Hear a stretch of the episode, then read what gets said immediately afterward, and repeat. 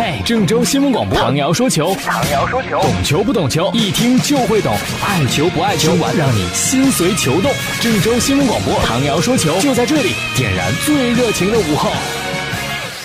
各位听众朋友，大家好，欢迎收听唐瑶说球。嗯，欧洲杯期间是吧？咱也得先说建业队。昨天晚上呢，是河南建业一场中超比赛，主场对阵的是延边富德，我们在客场二比一战胜的对手。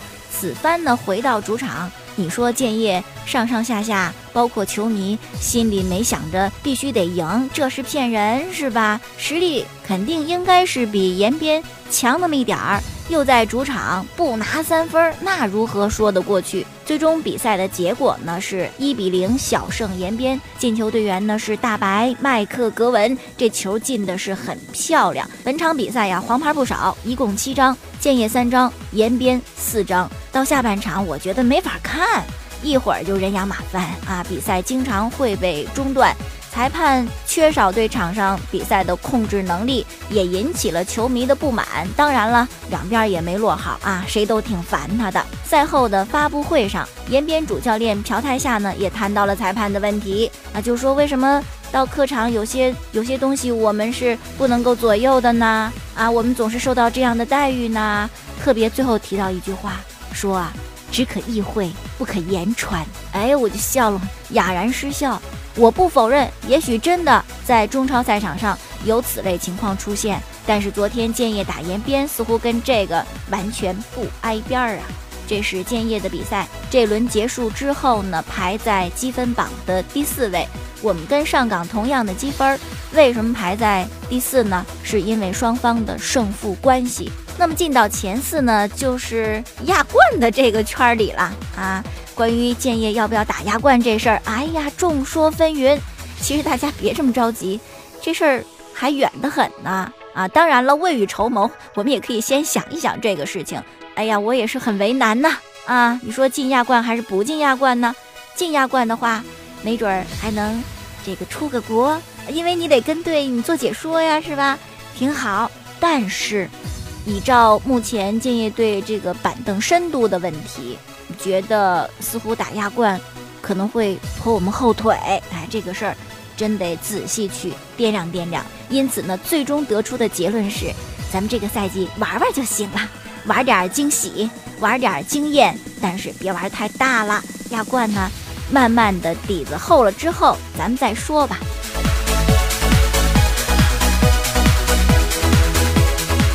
好了，说完建业呢，我们要谈欧洲杯的事情啊。说到欧洲杯呀，得给大家讲件事儿，您抓紧时间就得报名了。今天晚上的九点钟是英格兰对威尔士的比赛，我们要带领听众去看球。今天晚上的看球地点呢是在一个烧烤广场。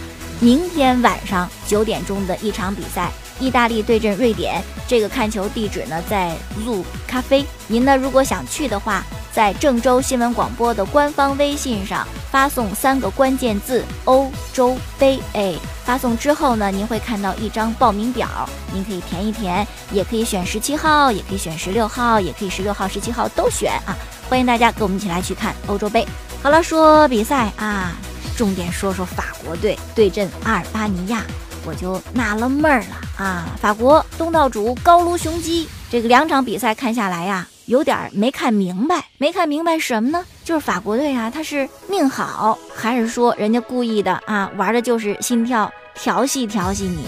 两场比赛呀都是绝杀，首战罗马尼亚，九十二分钟帕耶的世界波进球，结果呢绝杀对手。哎呦，法兰西球场瞬间就烧着的感觉，狂热的不得了。那么今天凌晨呢对阵的是阿尔巴尼亚。常规时间九十分钟的比赛都快结束了，双方都没建树，甚至连打正球门的机会都没有，这可能也就是零比零互交白卷了吧。结果这个时候格列兹曼挺身而出，头球破门得分。九十分钟啊，一比零，这是一个标准的绝杀呀。然后呢，还有补时吗？补时还挺长的，补时六分钟啊！一说六分钟，就想起了北京国安和建业的比赛，补时六分钟啊！补时六分钟，就在九十六分钟的时候，帕耶又补一刀，二比零啊，战胜了阿尔巴尼亚。这个比分真的不难看啊！虽然比赛过程还是挺难看的，但不管怎么样，法国队赢了，两连胜，成为本届欧洲杯第一个晋级十六强的球队。那没办法了，咱们只能是恭喜恭喜啊！祝贺祝贺祝贺这个法国队第一个晋级到淘汰赛当中。这个绝杀完成之后，法国队的主教练德尚高兴的，那个手中的水瓶高高的扔向天空啊，纵情开怀大笑，使得我看到他的牙齿呢是有缺失的啊，一口牙齿不够整齐。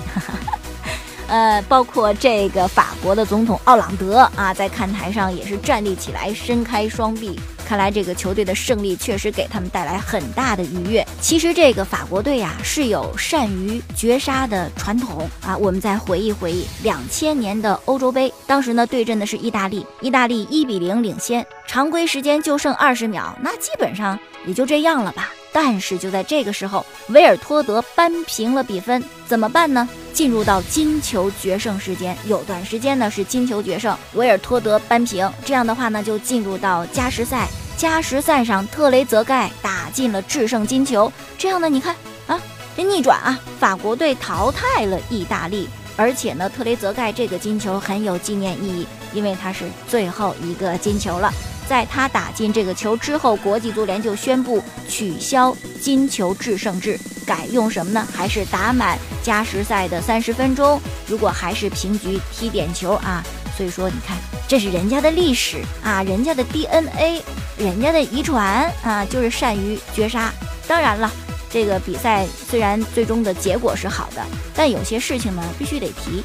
啊，总结出来呢，就是之于法国队，那是西甲秒杀英超啊！为什么这么讲呢？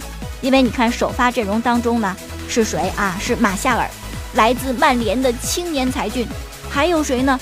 阿森纳的大吉鲁啊！阿森纳球迷总是拍着胸脯，我大吉鲁怎么怎么样？两个人首发打得好吗？打得好吗？我天，吉鲁啊，是队中核心，有球都给他。他拿球也也射门，结果怎么着？没有射正过一次，这你如何交代呀？是吧？所以啊，吉鲁确实很出色，基本上也快成为顶级前锋了。距离顶级前锋呢，就差那么一层纸，但这个纸啊，我估计他永远也捅不破。但是人吉鲁不怕呀，是吧？吉鲁自己不射门，不耽误人家抢戏抢镜头啊。你比如说，我们举个例子啊，今天凌晨这场法国对阿尔巴尼亚的比赛。格列兹曼进球之后，第一个跑进他冲在最前边的那是吉鲁，吉鲁那会儿已经被换下场了，从替补席上冲过去的，这是一个什么样的速度？在等到帕耶进球的时候，蹦的最高那位还是吉鲁啊！人再往前推，对罗马尼亚那场比赛，帕耶进球时也是吉鲁第一个来到他的身边，而且一掌把帕耶打倒在地，这样镜头前就剩下吉鲁一个人了哈，抢戏之王啊！嗯，现在非常理解阿森纳沃尔科特的感受啊！每当沃尔科特进球的时候，站在镜头前最为抢戏和风光的应该是大吉鲁。另外呢，看过法国队本届欧洲杯的两场比赛之后呢，我们也总结出了人生的一条哲理。什么样的哲理呢？就是持之以恒非常重要，坚持到最后非常重要，是吧？如果你没有耐心，你提前关掉电视；如果你在现场看球，你没有耐心，你提前离场。你少看好多个进球呢。继续说其他的比赛吧。俄罗斯对阵斯洛伐克，肯定整体斯洛伐克表现的比俄罗斯好啊。二比零领先的时候，俄罗斯就被打懵了啊。到最后时刻，战斗民族的精神起来了，但是于事无补啊。最终一比二输掉了比赛。主要要说的是俄罗斯的球迷啊，no 作 no die 呀。你跟中国的网民学学这这句话。你这是奔死的节奏，怎么说呢？在看台上又点起了火，离开球场，在大马路上、大街上又制造了混乱，有几人受伤？你这是挑战欧足联的底线呢？欧足联不会为你修改底线的，是吧？你这影响的是你的球队呀。当然，作为我来讲，我更深深的感到担忧的是，二零一八年世界杯那可是在俄罗斯举办的，那俄罗斯队作为东道主，那得多强悍呢？啊，还有一场比赛呢，是罗马尼亚对阵瑞士，双方呢一比一平，整个场上表现也是均等的啊，各打了半场好球。他们所在的这个小组呢是 A 组，就是跟法国队啊同在一个小组。那么在两轮结束之后，第三轮的比赛当中，罗马尼亚是必须要战胜阿尔巴尼亚，瑞士呢则是要必须战胜法国。阿尔巴尼亚比较弱，法国呢是已经两连胜，小组提前出线，所以这个事情还是，所以这个事情呢还是会有一些变数的。到底是瑞士还是罗马尼亚能够紧随法国出线？我们等到第三轮再说。哦，明天的比赛啊，威尔士对阵英格兰，这也是我们带领听众去看的一场球。您可以发送“欧洲杯”这三个字儿到我们的官方微信上来填报名表。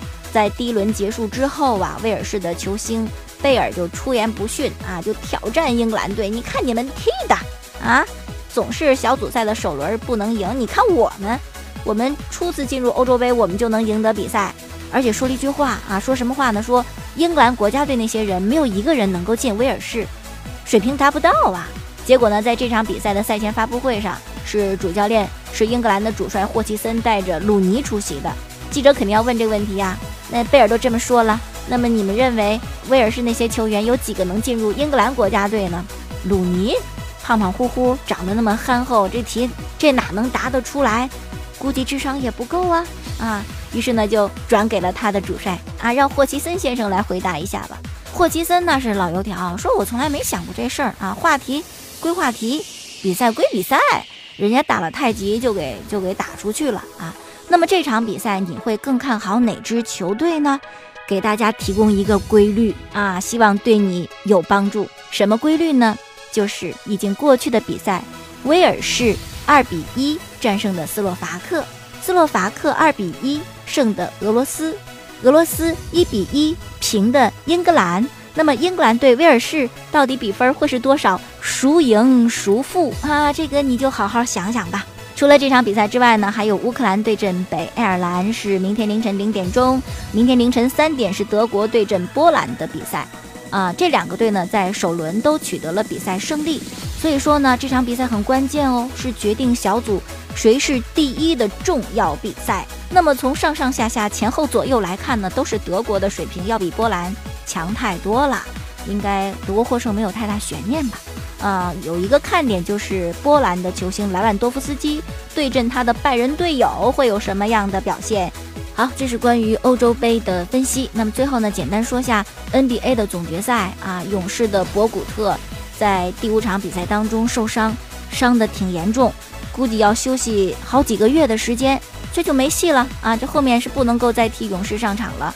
格林呢，之前是禁赛，第六场比赛是可以重新回来。